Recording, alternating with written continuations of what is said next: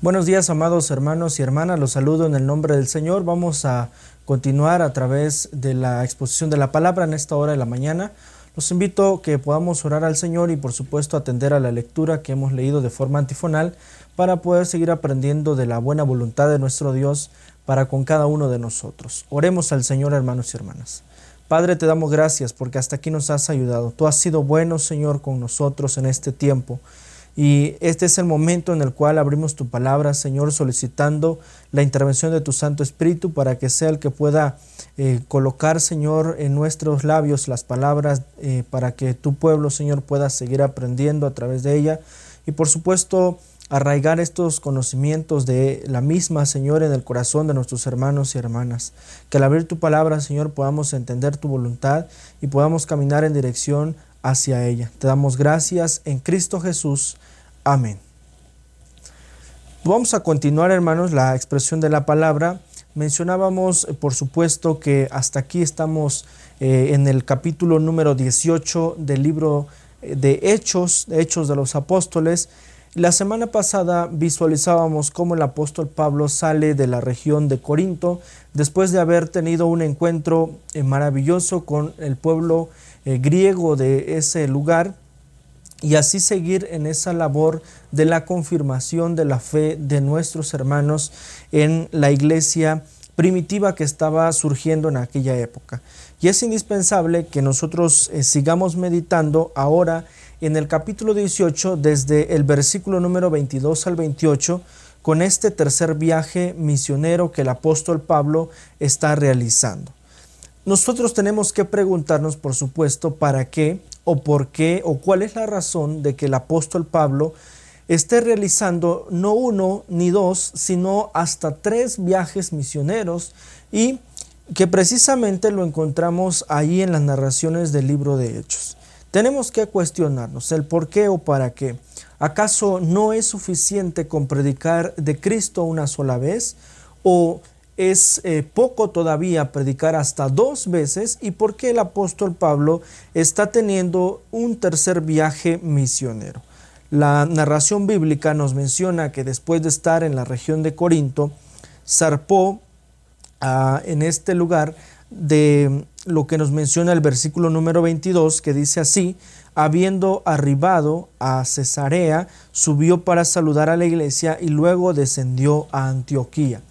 El apóstol Pablo está ubicando la región de Antioquía, por supuesto, como aquel lugar donde se encuentra la iglesia que le ha encomendado llevar las buenas nuevas de salvación a todas las personas. Y estando en, en Antioquía, de acuerdo al versículo número 23, vamos a leer nosotros que decide zarpar para un tercer viaje misionero que va a consistir en primer lugar para confirmar la fe de los discípulos y así lo va a mencionar el versículo número 23 que dice de la siguiente manera, y después de estar allí algún tiempo salió recorriendo por orden la región de Galacia y de Frigia, confirmando a todos los discípulos.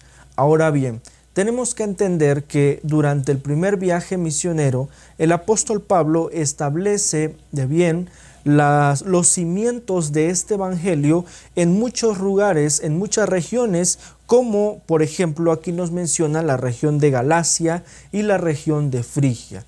En este primer viaje misionero, el apóstol Pablo coloca la fe de Cristo Jesús en el corazón de cada uno de aquellos que estaban creyendo en Jesús como Señor y Salvador. Ahora bien, al término de este segundo viaje, el apóstol Pablo lo que ha realizado es visitar una vez más estas regiones para poder confirmar la fe de los nuevos creyentes en Cristo Jesús.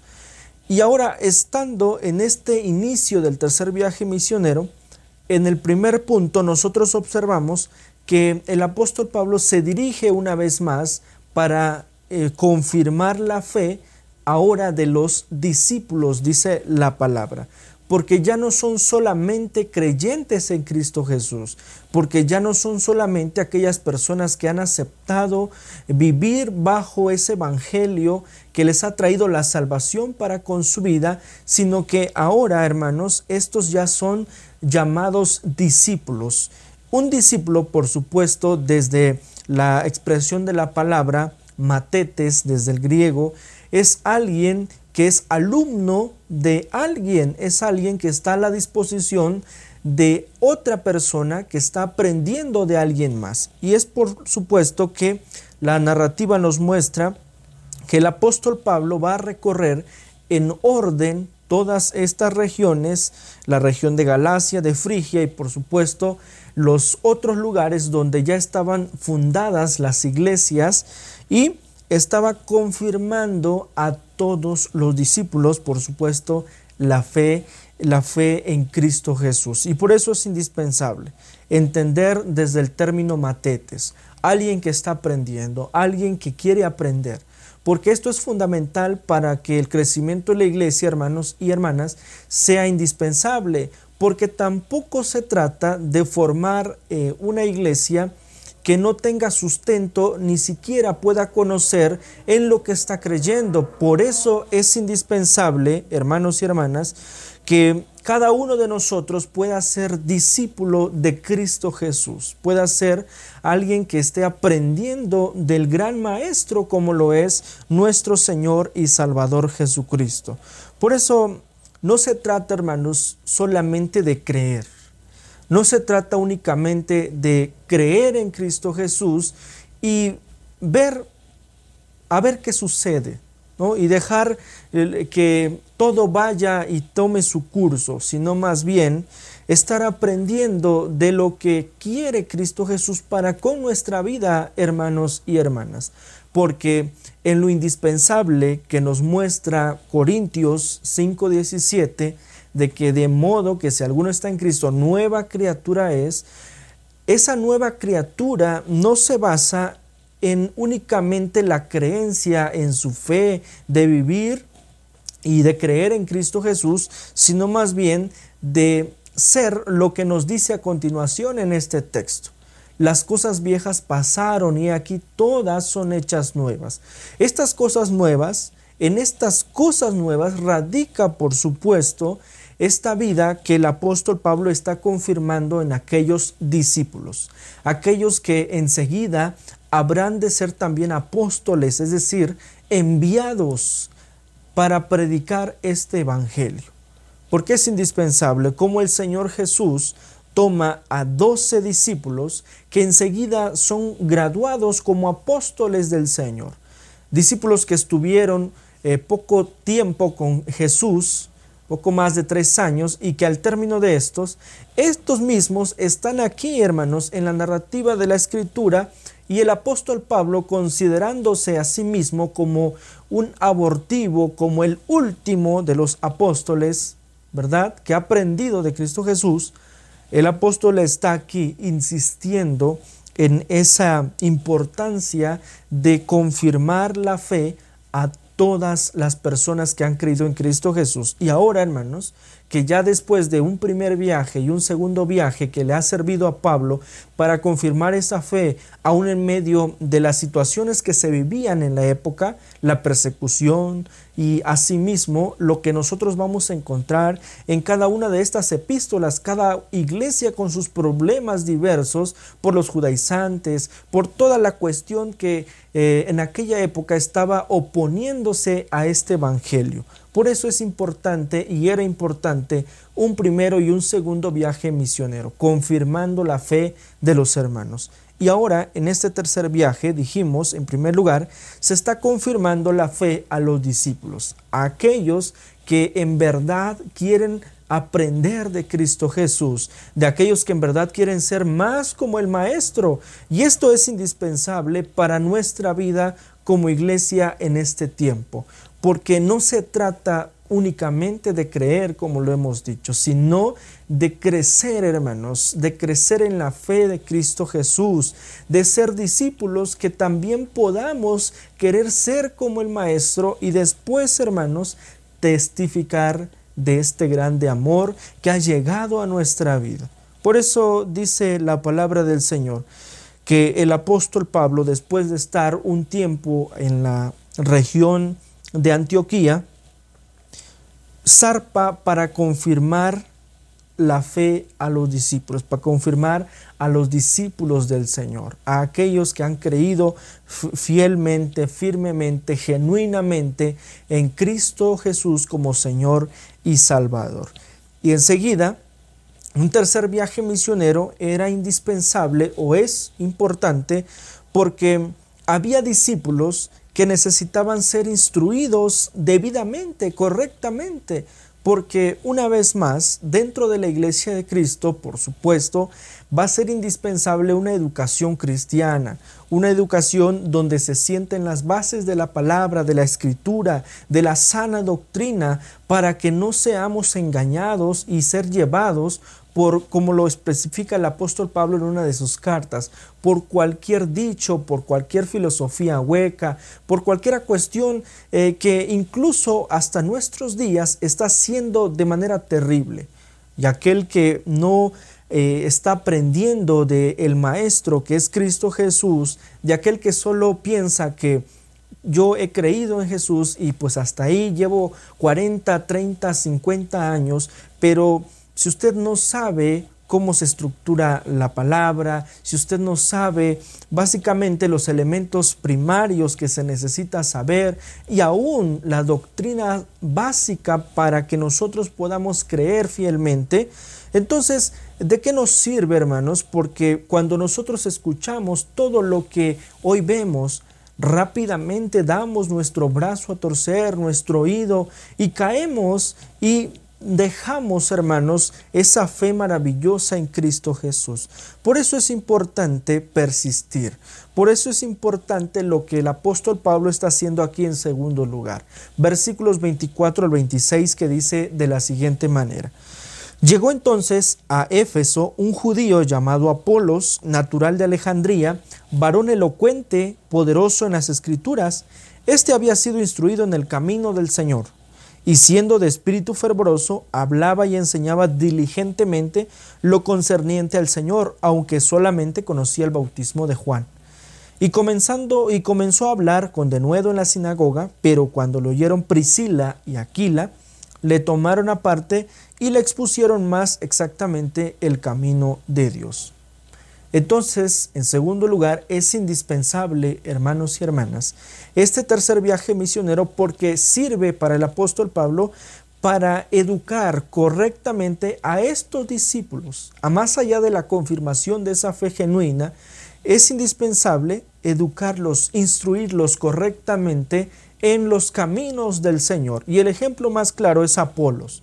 Apolos, un discípulo que, de acuerdo a la descripción que nos presenta el pasaje, era una persona poderosa en las escrituras, es decir, que tenía un conocimiento amplio, vasto de las escrituras y que este mismo había sido instruido en los caminos del Señor y siendo de un espíritu fervoroso, dice, es decir, que estaba realmente dando su vida para predicar ese evangelio, enseñaba diligentemente lo que concernía al Señor.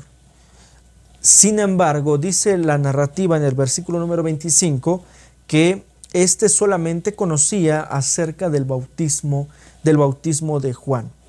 Y cuando comenzó a hablar, cuando comenzó a predicar en aquella sinagoga, de la región de Éfeso, recordemos que allí ya estaban otros dos discípulos que habían sido capacitados por el mismo apóstol Pablo, que se llamaban Priscila y Aquila. Recordemos que en el capítulo 18, en el versículo número 18, el apóstol Pablo lleva a Priscila y Aquila para estar en la iglesia de Éfeso y cuidar de la fe de los hermanos.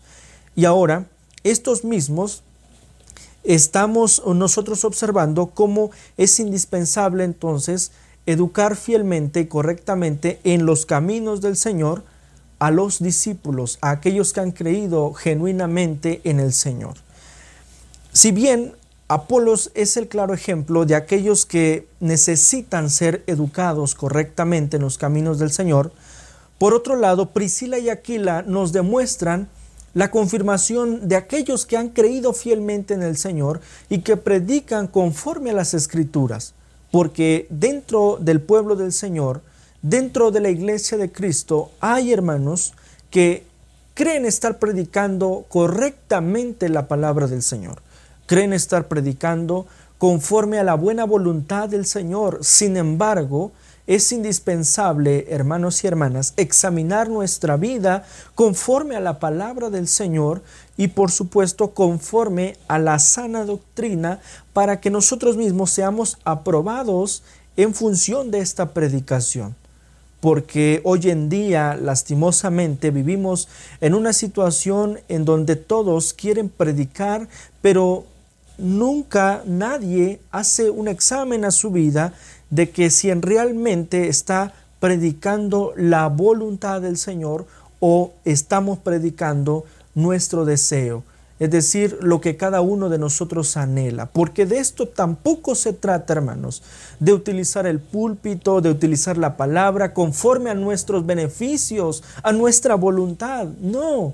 Se trata de que nosotros en verdad estemos confirmando la palabra del Señor, aquella misma que nosotros hemos recibido y que a través de esa fe por la cual nosotros hemos creído, estamos aquí, hermanos, predicando esa palabra. Por eso el apóstol Pablo sabe que es indispensable un tercer viaje misionero, porque como Apolos hay muchos dentro de la iglesia de Cristo que teniendo ese espíritu fervoroso, teniendo esa facilidad de palabra, teniendo un conocimiento amplio en las escrituras, están predicando, pero no lo están haciendo conforme a la voluntad del Señor. Por eso es importante estar capacitados.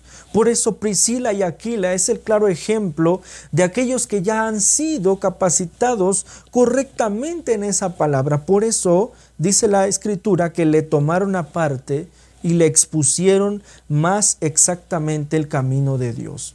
Lo que nos muestra que Apolos no estaba errado del todo, sin embargo, necesitaba conocer otras cosas indispensables para que su predicación fuese correctamente a la buena voluntad del Señor. ¿Cuántos hoy en día, hermanos y hermanas, fingen estar predicando correctamente la palabra del Señor? ¿Cuántos hoy en día eh, creen estar haciendo la voluntad del Señor? Sin embargo, solamente están predicando conforme a sus beneficios, conforme de, acuerdo a su pensamiento, a su filosofía, pero no de acuerdo a lo que Dios quiere, hermanos. Por eso es indispensable que cada uno de nosotros, hermanos, se capacite fielmente en las escrituras. Que cada uno de nosotros, hermanos, pueda creer en Cristo Jesús genuinamente para que no podamos ser engañados y cuando nosotros escuchemos una predicación que no está conforme a la palabra del Señor, nosotros seamos como Priscila y Aquila para educar fielmente a aquellos hermanos. Es indispensable también que nosotros notemos lo que en último punto nos muestra esta predicación en este pasaje bíblico, acerca de un tercer viaje misionero, ¿para qué o por qué o por qué razón? De acuerdo al versículo 27 y 28, Apolos fue un discípulo que fue de bendición, de bendición, y así fue confirmado durante este tercer viaje misionero. Es decir, Apolos, después de ser alguien que le faltaba algunos elementos para que su predicación fuera realmente poderosa, Después de haber sido instruidos por Priscila y Aquila, unos fiel, fieles discípulos del Señor, dice la palabra en el versículo 27 y 28, que queriendo él pasar a Calla, los hermanos le animaron y escribieron a los discípulos que le recibiesen y llegado él allá fue de gran provecho a los que por la gracia habían creído, porque con gran vehemencia refutaba públicamente a los judíos, demostrando por las escrituras que Jesús era el Cristo. Es decir, hermanos, aquí tenemos eh, de qué sirvió esa confirmación. Aquí tenemos la importancia de estar educados fielmente en las escrituras. Aquí tenemos la importancia de que cada uno de nosotros se capacite para que seamos de bendición. Apolos fue de bendición, porque el deseo de su corazón era visitar a los hermanos de la región de Acaya. Y los mismos discípulos, Priscila y Aquila, le escribieron a los discípulos que ahí estaban para que le recibieran como era debido y dice que fue de bendición, fue de gran provecho a los que por la gracia habían creído. ¿Por qué? Porque Apolos, hermanos, fue capacitado fielmente, correctamente, eh, conforme a la buena voluntad del Señor. Y él mismo hacía y estaba haciendo ahora la labor que el mismo apóstol Pablo nos había mostrado ya en, en el pasaje anterior, cuando él mismo refutaba con las escrituras que Jesús era el Cristo para todos aquellos que no creían. Por eso, cuán importante es, hermanos, que nosotros podamos entender lo que la palabra del Señor nos muestra, que cuán indispensable es que como iglesia que anhela crecer, que, que anhela fielmente servir al Señor, salgamos a predicar la palabra y lo hagamos de la manera correcta, hermanos y hermanas, siendo cristianos plenamente capacitados para poder confirmar el Evangelio de Cristo Jesús y alejar de nosotros, hermanos, toda idea, todo pensamiento que, que no esté conforme a la voluntad del Señor y que solamente, hermanos, nos esté apartando de Dios y de su voluntad.